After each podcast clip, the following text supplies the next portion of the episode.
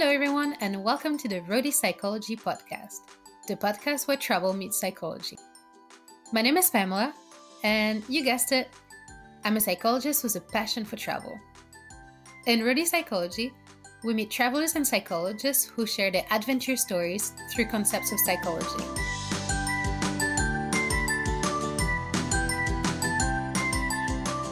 What are the first things that you notice when you travel to a new place? Do you feel small the first time you travel to the city and see these tall buildings? Are you amazed at how nice people are? Are you excited about trying out all the new food? Do you feel awe at the breathtaking nature? And what about after a few months? How do you feel then?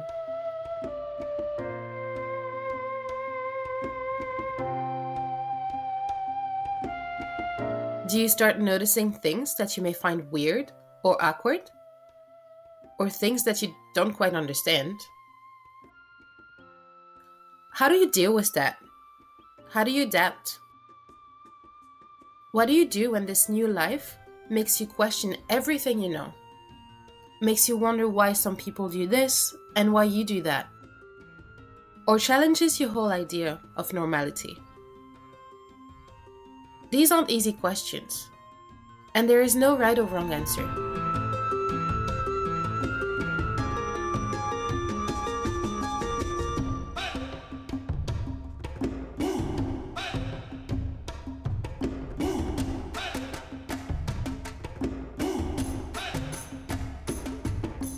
Experiencing a new culture can be a stimulating and rewarding experience. But it can also be a stressful and challenging one. Cultures shape our world. We are all influenced by the culture we were brought up in. They influence our beliefs, our norms, our values, our traditions. And most of the time, we are unaware of how much our culture is part of us. So when we travel and we are confronted with a new way of living, it can be quite difficult for us to understand what's going on and to adapt.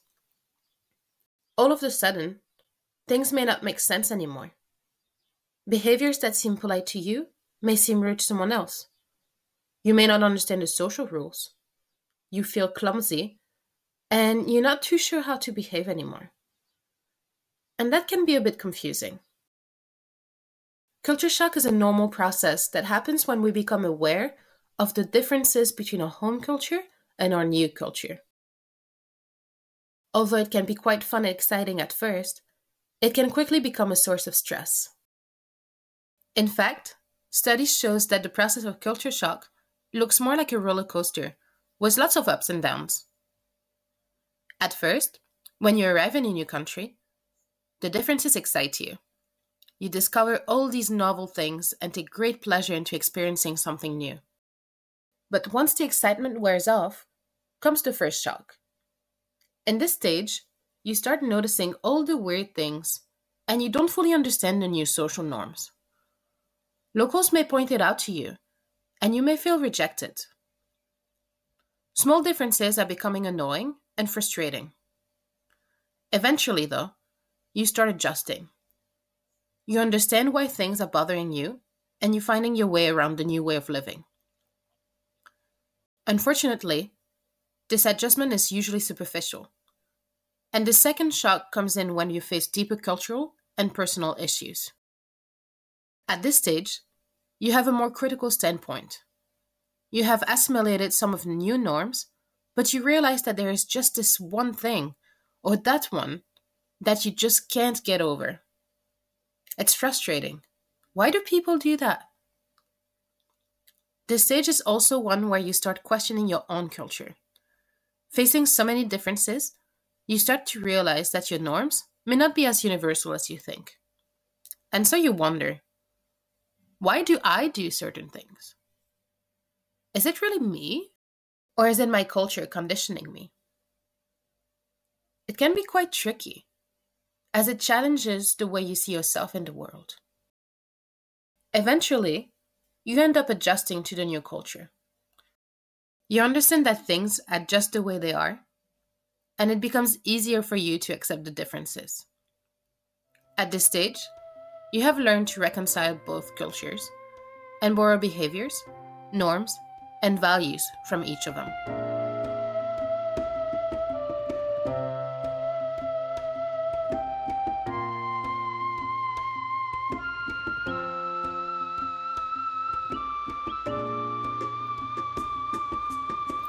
Today's episode is the first part of my conversation with Elias.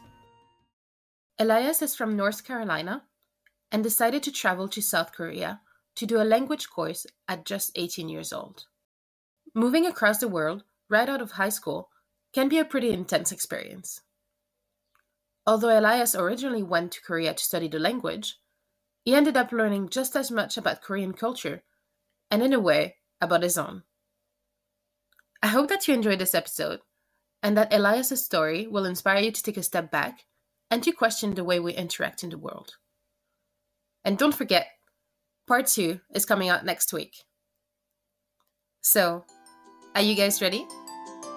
Let's hit the road.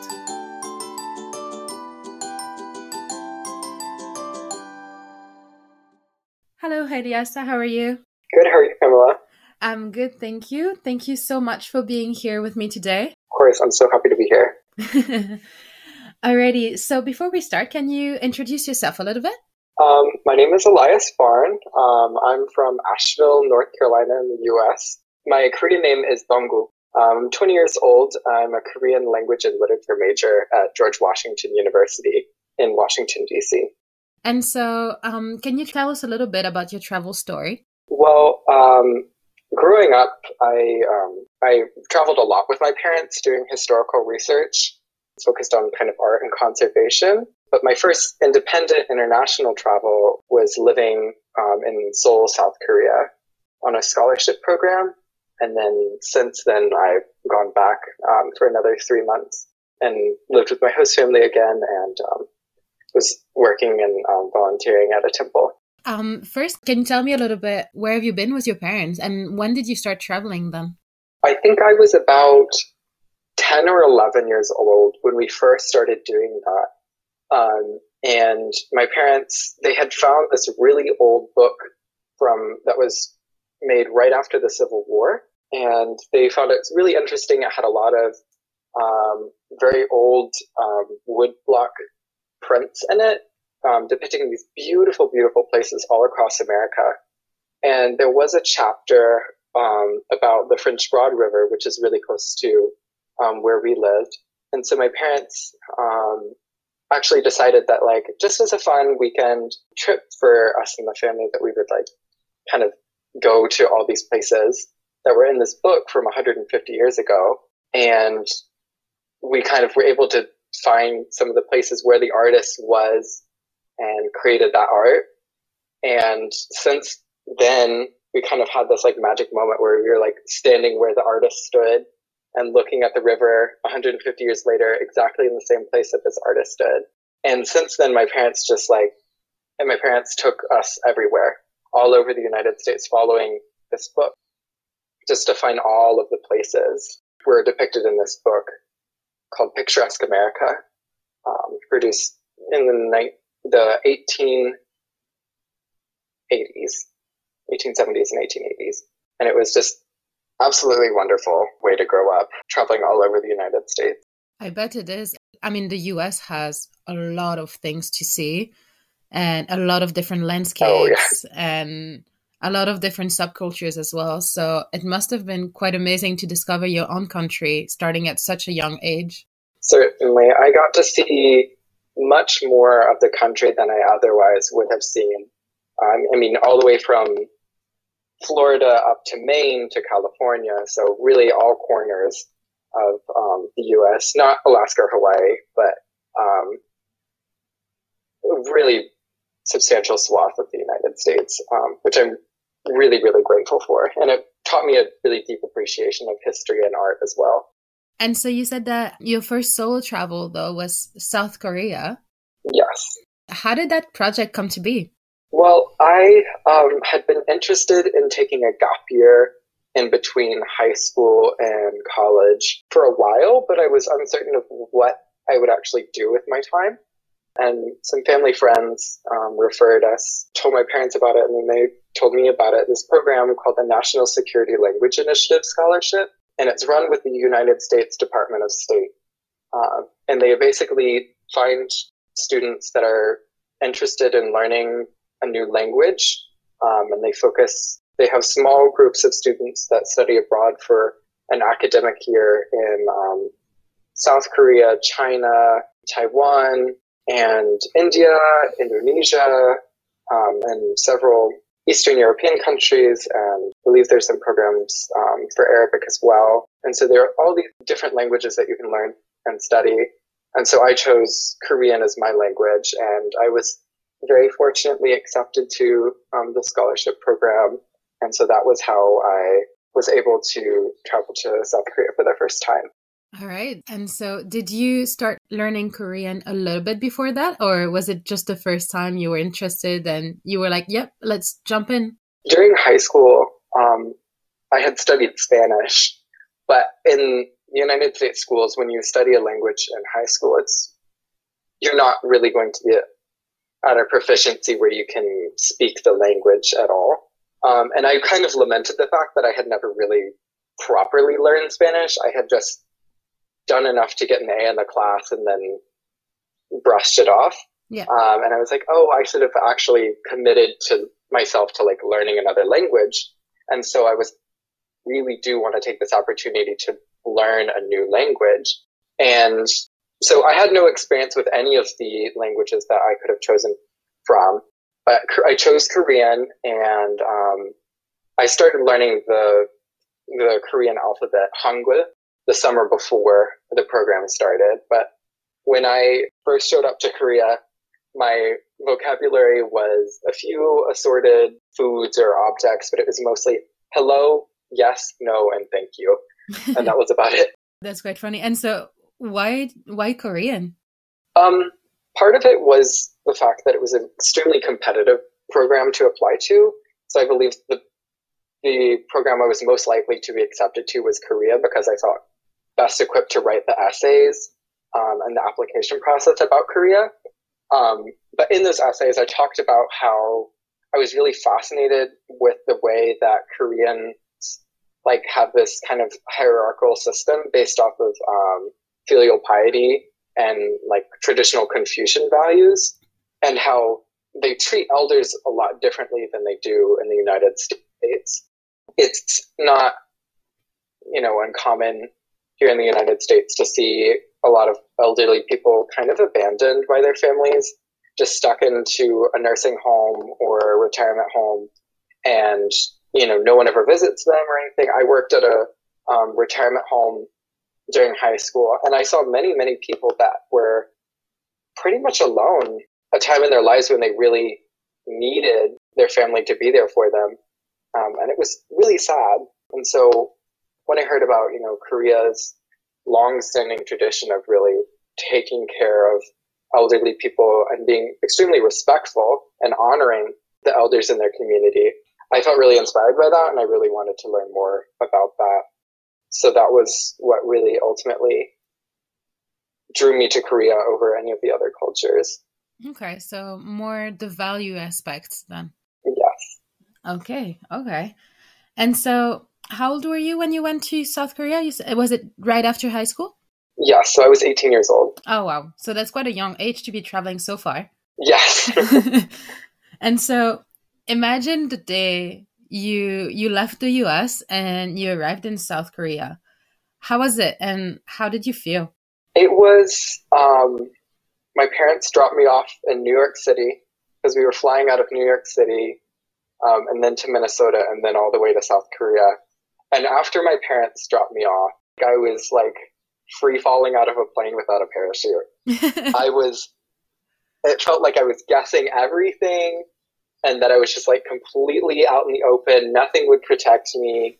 It was very, it was very scary. It was a really big jump.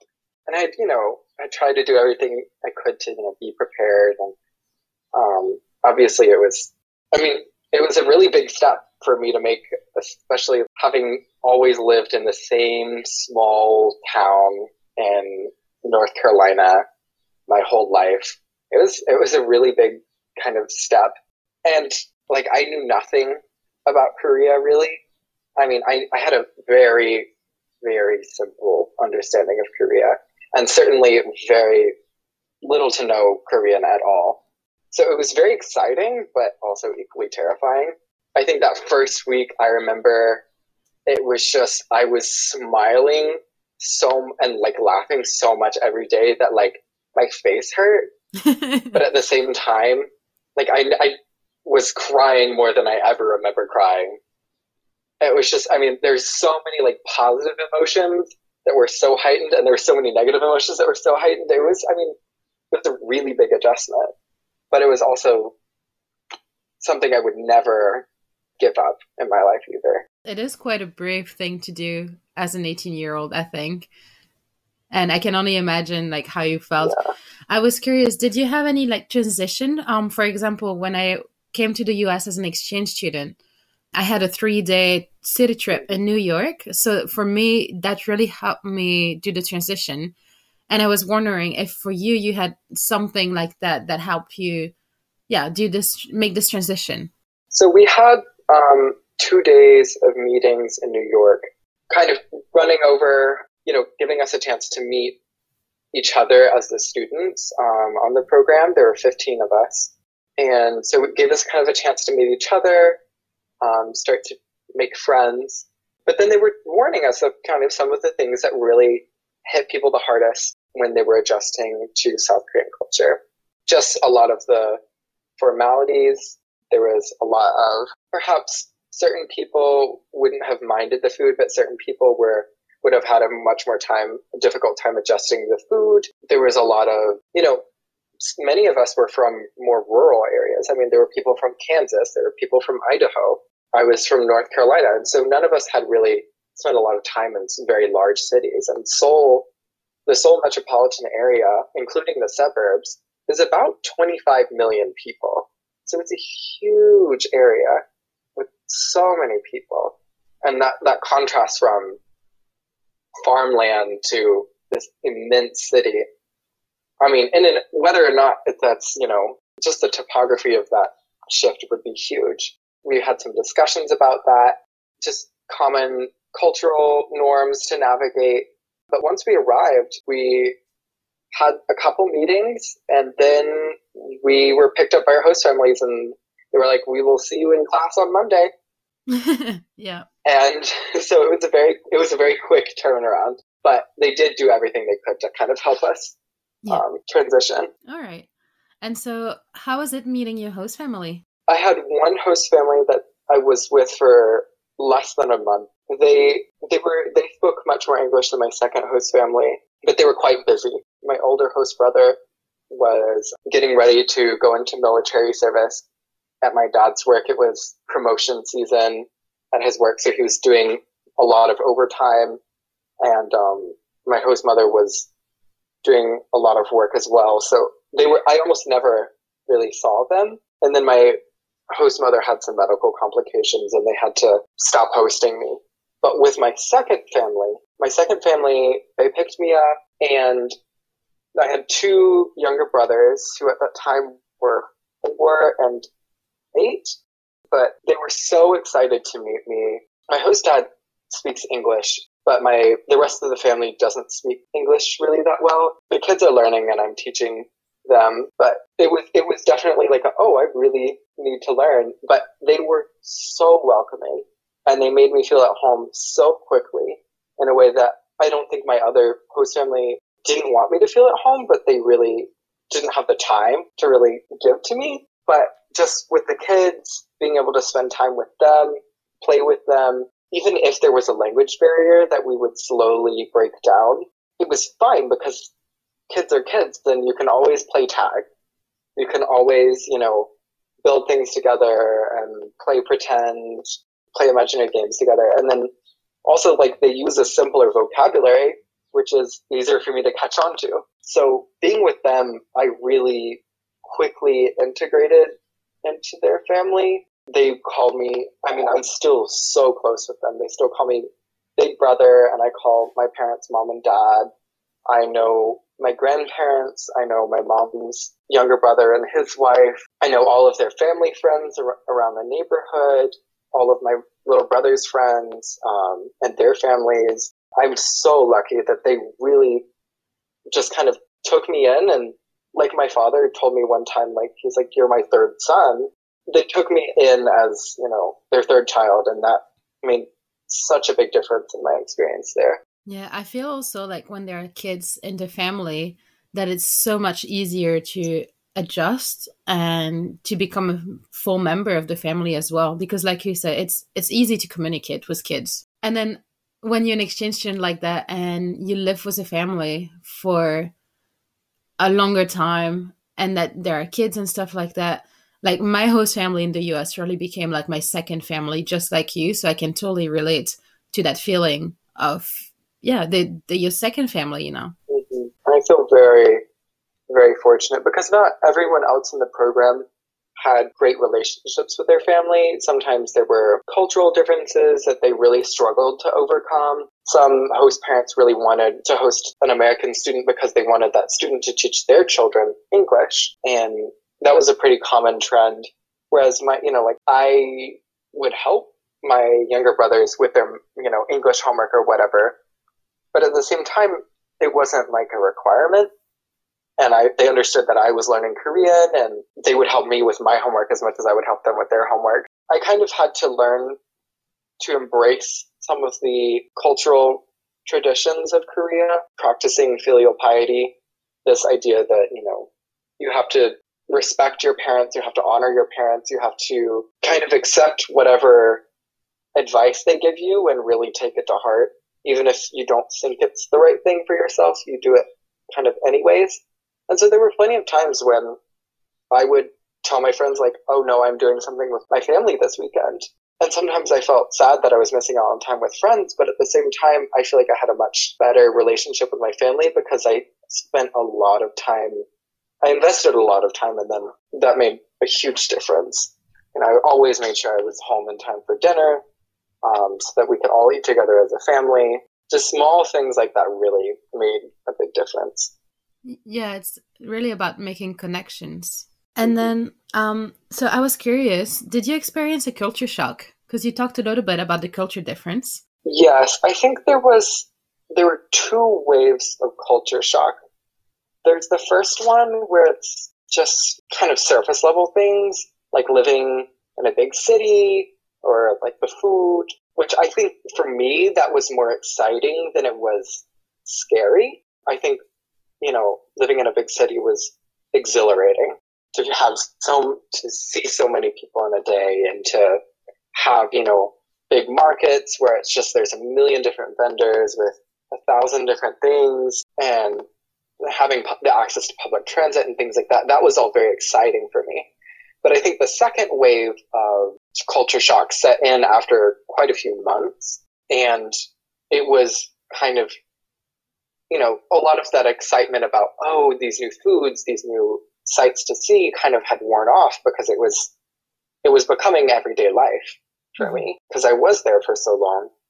And then it became, the culture shock became about deeper things, things that you couldn't really see with your eyes. There was a lot of anxiety around foreigners because Korea is such a homogenous culture that there's not a lot of like cultural diversity there. So most people aren't used to seeing, you know, non-Koreans walking around their neighborhood. So, and I didn't live in a neighborhood where there were like, it was common to see foreigners. So whenever I'd walk home from the subway, people would stare at me or, um, you know, I'd be on the subway and people would, you know, leave an extra space or seat or two between me and them or just small things where it was like, oh, I maybe I make people feel uncomfortable or some people, even when I would try and speak to Korean to me, they wouldn't, um, if I was trying to speak Korean to them, some, some, some things would just be like, oh, I don't speak English, even though I was trying to speak Korean. Yeah. Um, and then there was kind of adjustment of realizing kind of the difference in the way that families are structured and the way that, um, cause I, cause there's honorifics within the Korean language and I always had to refer to my parents very respectfully. And it's not that I don't refer to my parents respectfully in English, but we speak very casually with each other. My American parents and I are very close too, but we speak very casually with each other. I mean, I don't say yes sir, no sir, yes ma'am, no ma'am to my parents. I just say, yeah, I want that for dinner. Or no thank you, I would rather have this for dinner. But in Korean, I would very much use an elaborate set of formalities with my parents. And so that, that sort of thing sometimes made me feel as though I wasn't able to be close with my parents. But I le- quickly learned to get over that and realize that no, that's just that's just the culture here. It doesn't mean that we're not close or that we don't care about each other or we don't love each other. It's just a different tradition. So I think some there was those two waves of culture shock. One of just, you know, realizing all the surface level different things, but then really once being there for months, really having to reconcile with the fact that the values of this culture were different than those of the culture that I had grown up in. And I feel like that's quite a process then. Like how how did that process look like to you to go from this is very different. So the second type of culture shock that you described. So going from this is very different to this is just how it is here. Um that's a good question. I think that being with my family, especially my mother, when on the weekends we would kind of spend the whole morning together and we would spend a lot of time talking. And I would ask her kind of questions that I had accumulated throughout the week. And I would always say, you know, like, I'm sorry if I'm being rude by asking these questions or if this is, you know, something you don't want to talk about, that's fine. But I would, she, she very much made it, made a space for me to ask difficult questions. And I would ask questions about things that she had never questioned in her life. And she'd be like, well, that's just, she's like, I've never really thought about it any way different than this because she's always lived in Korea. She's, um, you know, she grew up with that culture, so she's never had to question it. And, you know, now I'm coming from a place, I'm like, why do you do this? Why do you do that? And she would just be like, well, why do we do that? I'm not honestly sure. It's just the way that it is. And so when she would kind of describe it in that way, I realized that it was never something, all of these traditions that I was unfamiliar with, that sometimes I felt like, oh, like that feels weird or that feels strange or that's awkward or I don't like it. That was my initial reaction. None of those, you know, ways that it was challenging me as a person or challenging the cultural norms that I grew up with were antagonistic and they weren't something that was designed to, you know, get under my skin. It was just the fact, the plain and simple fact that they have a different set of values. They have a much more collectivist mindset and they care about the community and they care about their elders a lot more than the kind of indiv- individualistic society that I grew up in, where it's all about, you know, making yourself stand out. You have to be unique. You have to be a well-rounded student. You have to get into the best college you can get into and um, you have to do it kind of for yourself. And it's never about you do things for your family, you do things for your community. So I think kind of slowly adjusting to that shift, but shifting my own perspective. I find myself now in the US a lot of times questioning my American values, being like, why, why am I so attracted to this? Or like, what, I, am I being selfish in doing this? in a lot of ways that I had never questioned before. So it was it was a very um, interesting set of conversations that my mom and I had over the last few months um, of my time there. Yeah, I feel like when you are immersed in a in a new culture, um, you learn about that new culture, but you also become more aware of your own culture from back home and how it influences you. Mm-hmm. And so, absolutely, yeah, yeah. So it's really really interesting, I think. Yeah, you just question all of your norms. You question other norms, but you start questioning your, your own as well. Yeah, I think that's a really important part of um, kind of introducing yourself to and exposing yourself, I guess, to a new culture is that you start develop to develop a more critical thinking process about your own culture and things that you had never questioned before, which I think is a healthy habit to have to be a really to think critically about your government, your morals, your religion, um, anything like that, I think is a really healthy way because whatever conclusion you do come to at the end, it will you'll have thought about everything behind that quite diligently instead of just kind of accepting it as the one and only truth or the one and only way um, to think about things. Yeah, yeah, definitely. And so you also said that you had a lot of talks with your your mom in Korea. Did you notice that yeah. the language could be a barrier sometimes beyond the culture? Since it was a language learning program, I was really lucky to have constant language instruction throughout my entire time there.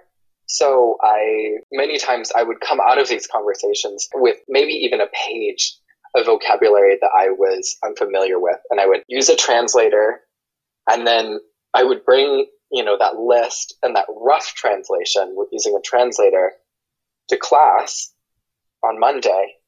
And I would show up early so that I could talk with my teacher, my language instructor, instructor, and I would talk to her and be like, what does this mean? Me and my mom talked about this. I don't understand this. And she would be able to kind of contextualize things. And there are plenty of things that don't have exact translations. And she was able to kind of highlight some of the nuances in the vocabulary or the way things were phrased. And so there was this constant dynamic of every conversation was also an opportunity to it was an opportunity to be closer to my mother, but it was also an opportunity to learn more about the language. And that journey has never stopped. I'm still on that pathway. And, you know, the last time I went to Korea, it's just progressively become more and more natural speaking to my mother because she also understands some of the gaps in my language capabilities that I, or like mistakes that I often repeat.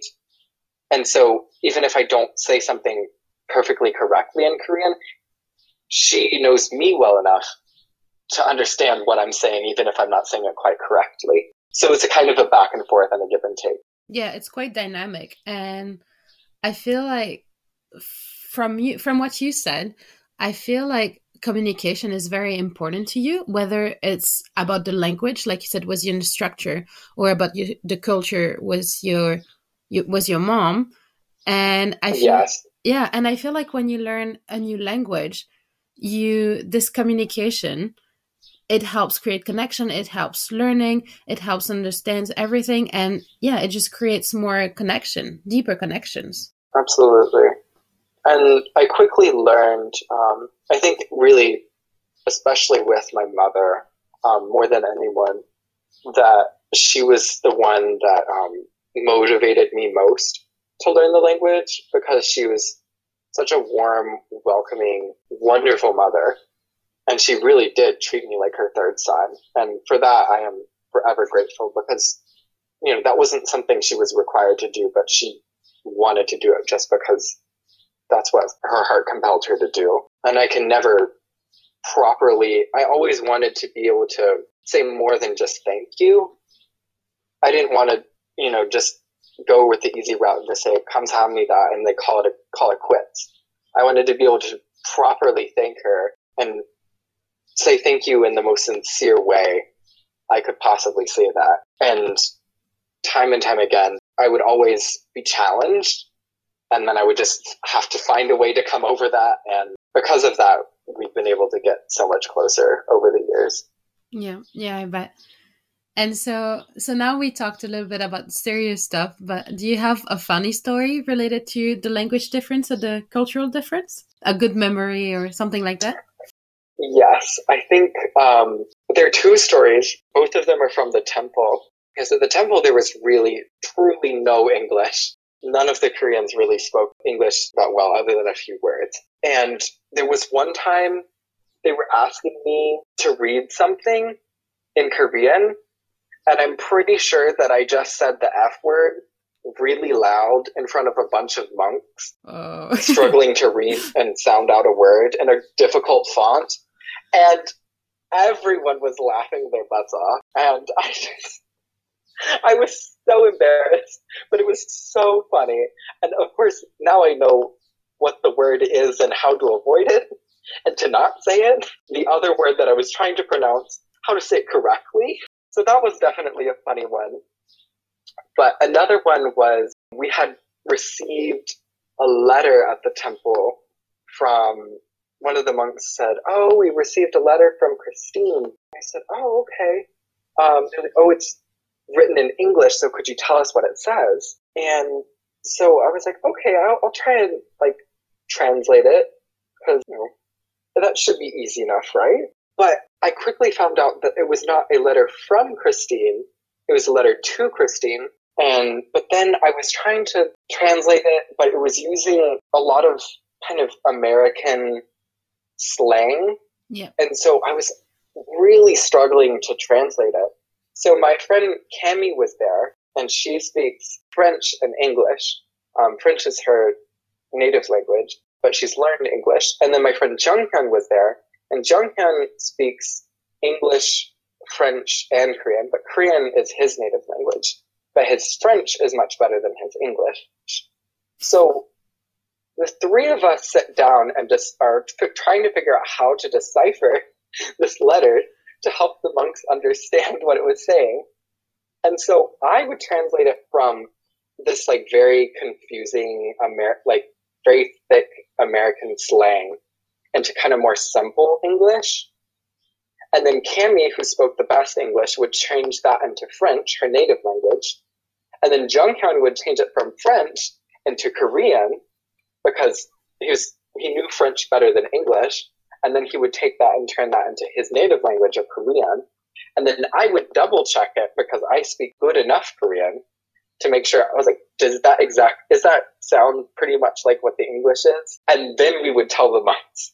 And so it was this kind of bouncing back and forth between three different languages to try and decipher this letter. And so it felt very much like a game of telephone, um, but with languages. And it was we were laughing so much and it was just it was a wonderful experience that is so funny because i was i was just gonna say that it sounds like the game telephone and when we do workshops to prepare exchange students to go from belgium to the us we play the telephone game just in french but to see that even in your own language things can change and so when you were telling the story i was like oh my gosh that just sounds like this that must have been such a mess, though.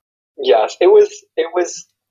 I think one of my it's one of my favorite experiences with language exchange because it also involved French, which I don't speak any French. I don't know any French. So each of us really had this kind of like unique part to play in all of that.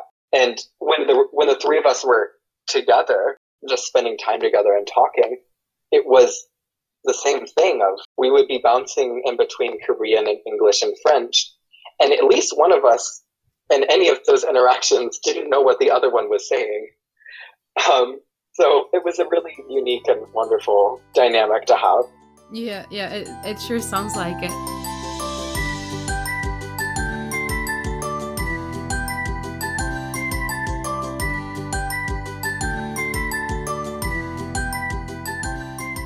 Thank you for listening to this episode of Rodi Psychology.